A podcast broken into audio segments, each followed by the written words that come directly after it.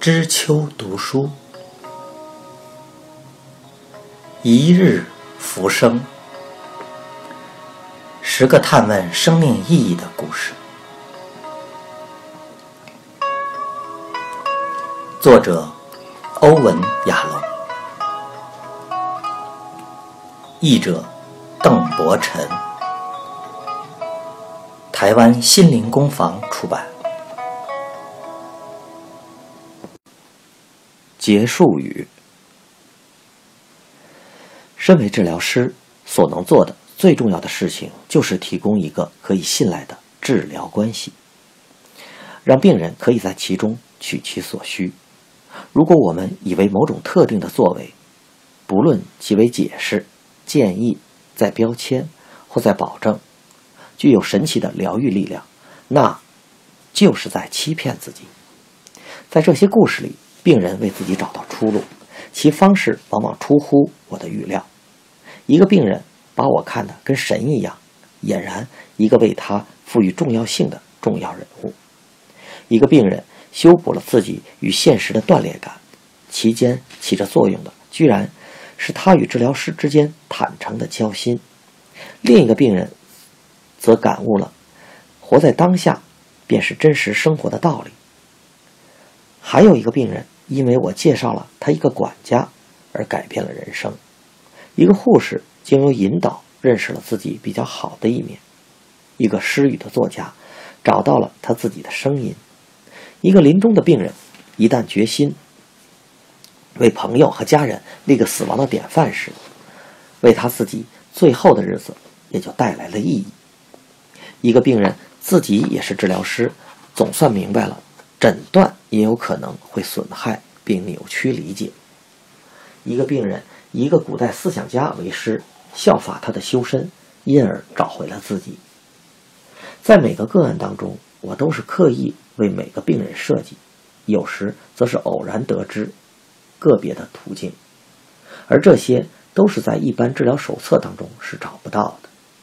又因为我们并不一定知道效果会是如何，因此，身为治疗师，在病人自我发现的旅程上，我们陪伴在旁，碰到一切难以理解的现象，都必须学会泰然处之。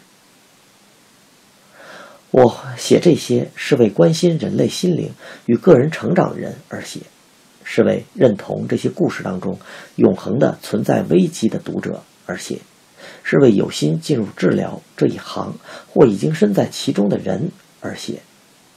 希望这些心理复健的故事能为那些与自己心魔战斗的人注入一剂强心针。我也热切希望新手治疗师可以在此书当中找到价值。这十个故事都可以当做教案，为心理治疗提供活生生的教材，是一般现行教科书所没有的。今天的大部分教学课程，往往受到认证委员会或保险公司的压力，所提供的教学内容无非是个案陈述，实证的治疗个案。有高度个别的技术界定，构成互为分离的诊断分类，诸如忧郁症、饮食障碍症、恐慌症、躁郁症、上瘾或各种恐惧症。我忧心的是，当前教育的重点弄到最后将会失去全人的关照。我用在这十个人身上的人本整体分析，不久也将成为绝响。尽管有关心理治疗疗效的研究在显示着，决定最后结果的最重要的因素就是治疗关系。然而，在研究所的课程当中，这种关系的特质、发生与演变却很少成为教学的重点。在这些故事里，我也希望传达一个理念：专注当下是非常好用的法门。我一再提醒自己，注意我与病人之间的连接。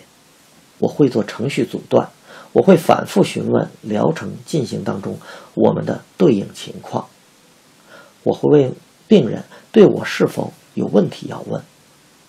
我会就我们在梦中的关系探寻意见。总之，在我们之间发展出一种坦率、透明、友谊的情谊始终都是我的最高优先。我还希望这些故事可以增加治疗师对存在这个主题的注意。在这十个故事当中，对于我的病人所患的疾病，我都跳脱传统的分类加以看待。一个年轻人试图透过性的活力摆脱死亡恐惧；一个老年人抓住青春无限好的特质，对抗老之将死的有限；一个垂死寻找意义的病人；一个照顾别人却安顿不好自己的护士；一个渴望过去会更好的人；还有一个人想要在我的记忆当中留下一个好印象。以及平衡自我的失落，与存在问题缠斗不休的病人数量远远超过一般想象。这些故事里的病人都是在处理焦虑，包括死亡的焦虑、丧失所爱，乃至最后丧失自己的焦虑。如何活出意义的焦虑，应付老化与机会不在的焦虑。以及对选择与彻底隔离的焦虑。若要有所帮助，治疗师需要对存在问题有一颗敏锐的心，必须有一套对症下药的做法，从根本上有别于其他取向的临床处理。制毒者基于隐私原则，基本上我在故事里。大幅隐匿了病人的身份，少数几个地方带了一部分其他病人的病史，偶尔有一些场景是虚构的，故事的结局都是真实的，我都请病人核实过，并立下发表同意书。保罗，扭曲的治疗的主人公，与艾斯翠。给孩子们做个榜样的主人公，虽然久已不在人世，我还是改写了他们的经历和身份，不叫人认得出来。我相信，对于拿他们的经历当做教材，会使人受益，他们是会欣然同意的。艾莉，去你的！你才得了绝症。中的主人公，在我写他的故事时候。已去世，但他同意了我的写作计划。很高兴，我引用了他的文字，并坚持要用真名。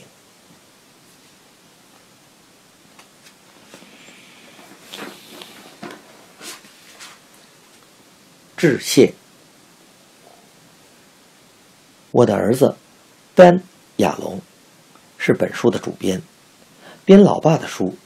其棘手是可知的，但他却凡事体贴商量，一路下来注意匪浅。妻子玛丽莲永远都是我最严厉的书评，从头至尾不曾懈怠。我的著作经理人山迪·迪克斯切如往常是我的至宝。另外还要衷心感谢许多波容。读这些故事的朋友和同事，他们是塞文兰娜、戴维、罗伯特、赫伯、朱瑟林、汉斯、兰迪以及皮克萨斯写作班的全体成员。